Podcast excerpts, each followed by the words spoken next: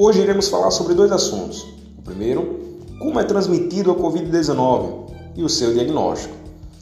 A transmissão pode acontecer de maneira muito rápida. Os três modos principais envolvem contato, gotículas ou aerosol.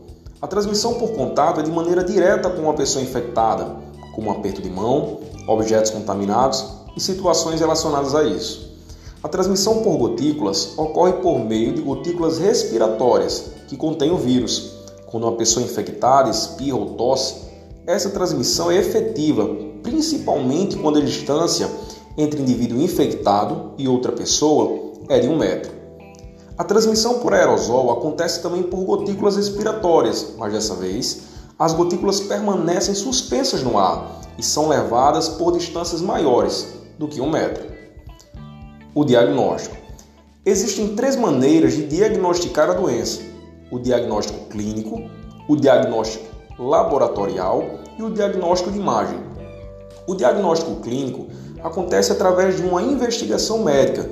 Caso o paciente apresente sinais de sintomas característicos da doença, já é o diagnóstico laboratorial, que é realizado através de testes de biologia molecular, ou seja, amostras de secreção respiratória sorologia ou testes rápidos. Por último, o diagnóstico de imagem. Ele acontece no momento da tomografia.